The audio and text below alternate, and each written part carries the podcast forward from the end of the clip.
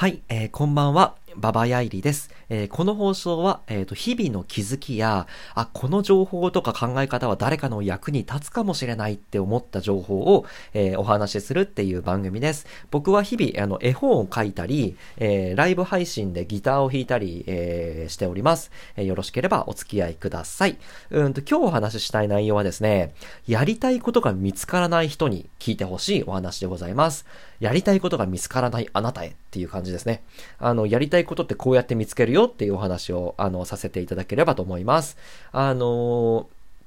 結論先に言いますね。えー、っとね、やりたいことが見つからないって嘆いている人は、単純に、あの、トライする数が少なすぎるっていう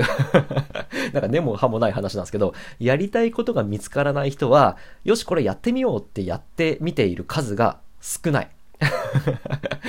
あの何でもいいからいろんなことをたくさんチャレンジすると、この中で、あ、これ面白いわとか、あ、これ続けられそうだわとか、あ、いいこれ趣味になりそうだわっていうのが絶対見つかります。100%。で、見つかってない人は、あの、それを、あの、やろうと思うというのと、あの、やろうと思って実際やる数が、あの、少ない。っていう、そんな結論でございます。それを僕はね、あの、一応、荒さで30年ぐらい生きてきている中で何回も経験しているので、まあ、その事例を交えて、この結論を、あの、お伝えできればなという、そんなあ回にしようと思います。えー、よろしくお願いします。はい。で、やりたいことが見つからないっていうので、なんか最近さ、うーんと、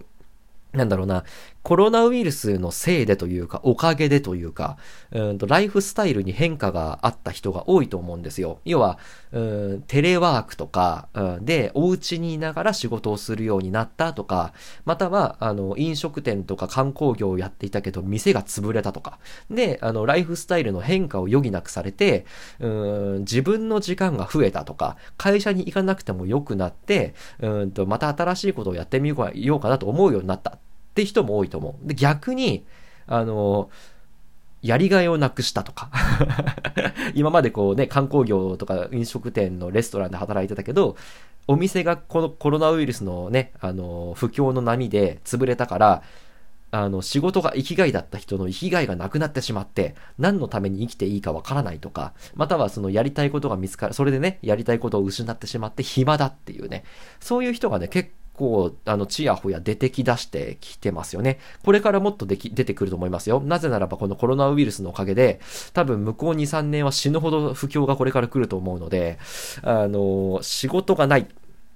お金がない、けど時間はあるみたいな人がゴロゴロ出てくると思うので、そういう意味で言うとね、やりたいことを今からこう見定めて、あの一つの人生の楽しみとして、あの幸せに生きる術として、えー、やっていければいいんじゃないかなというとこです。で、うんと、最初に言った通り、あの、トライする数が足りていないだけなんですね。やりたいことがないって人は。で、例えばね、僕の例を出すと、僕ね、えっ、と、今、絵を、絵本を描いているんですよ。で、超楽しいんですね。で、絵を描き出したのがね、1年ぐらい前なんですよ。去年のゴールデンウィークぐらいに、あの、まあ、コロナウイルスの自粛期間になって、で、あの、暇だったから、あの、インターネットのあの、アマゾンで えー、ペンタブっていうね、あの、パソコンで絵が描けるっていうのが5000円ぐらいで一番安いのを売ってたんで、なんかね、あの、特に理由なく、あ、これで遊んでみようってことでペンタブ買ったんですよ。そしたら、で、絵を描き出したと。で、むっちゃ下手だし、あの、絵なんて習ったことないし、1年前まで書いたことも全然なかったんだけど、書いてみたら結構面白いじゃんってことで、今は絵を描くのが趣味で、えー、それが講じて今絵本を描いているっていう状態になる。ていると。これも一重にペンタブを買うっていうのをやったから見つけられたやりたいことなんですね。とか、あの、ギターの弾き語りもあの、ライブ配信でやってるんですけど、こちらもね、あの、このラジオトーク内のあの、ライブ機能を使って、えー、週末ギター、下手なギターを弾いて歌ってたりするんですよね。で、そこで、まあ、いろんなね、リスナーさんの方とね、交流を持つことができて超楽しいんですよ。で、ギターを持ったのは確か高校生ぐらいの頃で、高校の時のね、ヤングジャンプだからヤングマガジンの一番後ろに、あの 通販でね、あの、すっげえ安いあの、ギターの広告があって、大体ほら、あの、バンドやろうぜみたいなあの雑誌がちょうど僕の頃は高校生ぐらいの時に流行って、大体みんなね、男子は楽器を買うっていうのがあったんですよ。で、僕も漏れなく、なんかみんな買ってるしな、っていうことで、あの、使い道のないお年玉で、あの、安いアコースティックギターを買って、あ、これ結構面白いじゃんってことで、今もなおそのギターの趣味が続いているっていうね。これもあの、一重にあの、ヤンマガだったかヤンジャンだったかの後ろの広告を見てギターを買ったっていう。あの、それがきっかけだけの話なんですよ。でも、それがなければ、あの、僕のギターが楽しいっていうやりたいことが見つからなかった。っていうのがいい例ね。で、悪い例言いますね。あの、悪い例というか、失敗例。教訓という意味での失敗例。あの、僕ね、小中高大学まで行ってたんですけど、ずっとね、小説家になりたかったんですよ。これ子供の頃のしゅうんと夢ね。で、まあ20代の頃僕あのブラック企業に勤めてたんで、もう仕事しかしてなかったんですけど、そっから30手前ぐらいにあって転職をして、あの、ホワイト企業にあの転職できたんで、よし、えー、子供の頃に、えー、夢だった小説家になろうということで、えー、30手前で小説を書き出すっていうのをやったんですよね。3年ぐらい前かな で、1年半から2年ぐらい小説をガンガン書きまくって、あの、新人賞とかに応募しまくったんですけど、ソース感だったんですよ。で、こんなはずはないってことで、えー、っと、あれ、うんと、ライターの仕事とかをね、受け負うようにしてみたんですよね。あの、クラウドソーシングっていう仕組みがございまして、簡単に言うとネット内でネット上で募集してるバイトみたいなもんなんですけど、えー、有名どころだとクラウドワークスとか、あの、ランサーズっていうサイトがあってね、そこでこう、あの、1文字1円で、あの、これ、これこういう記事を書いてくださいとか、シナリオを書いてくださいとかっていう、あの、仕事がゴロゴロしてた時期で、で、それ僕受け負って、月に1万から2万ぐらい副業、あの、お小遣い稼ぎでライターをしてたんですよ。で、気づいたんですよ。僕、文章を書くの嫌いだわって あの、ずっと、僕文章を書くの好きだと思ってたんですよ、自分のこと。で、あの、お話を組み立てて、主人公がこう動いて、ヒロインこうやって救って、こういう風なハッピーエンドになるって考えるの超楽しい。で、それを文章で書くの超楽しいっって思い込んでたんですけど、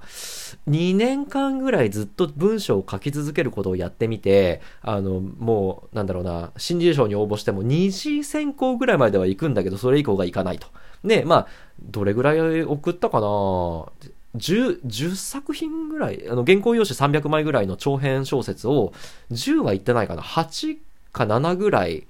えっ、ー、と、送って全部ダメ。で、えっ、ー、と、まあ、ライターの仕事はそれなりにやれたんだけど、ただ、内容を自分で考えるというよりは、たとえ自分に興味がなくても、クライアントさんがこれ書いてくれって言ったらこれ書かなきゃいけないんですよ。で、つまんねえと思ったんですよ。だって自分が書きたいものじゃないんだもんっていうのがあって、あ、この文章で、あの、ものづくりをするって僕向いてないわって、2、3年やって、気づいたんですよ。で、これもやり続けないと自分の適性がそれに合ってるかどうかってわからないんですよね。で、僕バカなんで3年間とか2年間やり続けてやっと気づいたんですよ。もっと早く気づけよって話なんですけど。で、文章を書くの飽きたなと。だるいなと。じゃあ次何やろうかなって、あの、ネットを見てたら、あ、ペンタブ安いじゃんってことで1年前に絵を書き出すっていうのをやって今に至るっていうところでございます。って感じで、あの、今、3つぐらいね、あの、絵を描く、絵本を描くっていうのと、ギターを弾くっていうのと、が今も続いてるよっていう成功例。で、えっ、ー、と、文章を書くっていうのは、あの、もう、あの、やってみたら、向いてなかった。好きじゃなかったっていうことに気づけてやめたっていう失敗例。こんな感じでですね、いろんなことに手を出しまくると、なんとなくその中で残るものがあるんですよ。自分がやっていて楽しいもの、苦じゃないもの。で、やっていってって作っていったものが資産として残っていくもの。まあ、例えば絵本を書いたら、書き終わった絵本はずっとそのまま残り続けるわけじゃないですか。で、それが、あのね、なんだろう、誰かの目にずっと、うんと、お披露目し続けられるわけで、そういうこなんかやったら出来上がった。で、出来上がったものが資産として残っていくっていう、そういう趣味を選びながらいろんなことをやっていくと、実はね、えっ、と、この人生においていろんなものを残せるし、やってて楽しいしっていうことになると思います。はい。というわけで、えっ、と、今日の結論は、やりたいことが見つからない人がもしいるのであれば、あの、トライする数が足りていない。もっといっぱいいろんなことに手を出してみると、あの、案外すぐね、あの、僕はいっぱい失敗しましたけど、まあ4つ目、5つ目ぐらいで、あ、これ、楽しいわって思えるものにぶち当たるんじゃないかなと思います。はい。というわけで、えっ、と、今日のお話はやりたいことが見つからないあなたへということでお話しさせていただきました。ありがとうございます。じゃあ最後に、えー、残り1分ぐらいになったので宣伝です。えっ、ー、と、僕の書いた絵本は、えっ、と、ツイッター、リンク先のツイッターから飛んでいただければ、絵本広場っていうプラットフォームがあります。そこに、えっ、と、無料で掲載しておりますので、よろしければご覧になっていただければと思います。あとは、あの週末を中心に、えー、ギターの弾き弾き語り配信を、この、えー、ラジオトーク内のライブ配信アプリで、えー、やってみたりしてます。最近はなんかもう、あの、弾き語りというより雑談 ありがたいことにコメントをいただいたりとかするので、それに合わせて、えっ、と、雑談をして、え楽しいねっていうことをやってます。えよろしければ、え顔を出して、えあげてください。はい。というわけで、今日のお話は以上になります。またいつかお会いしましょう。バイバイ。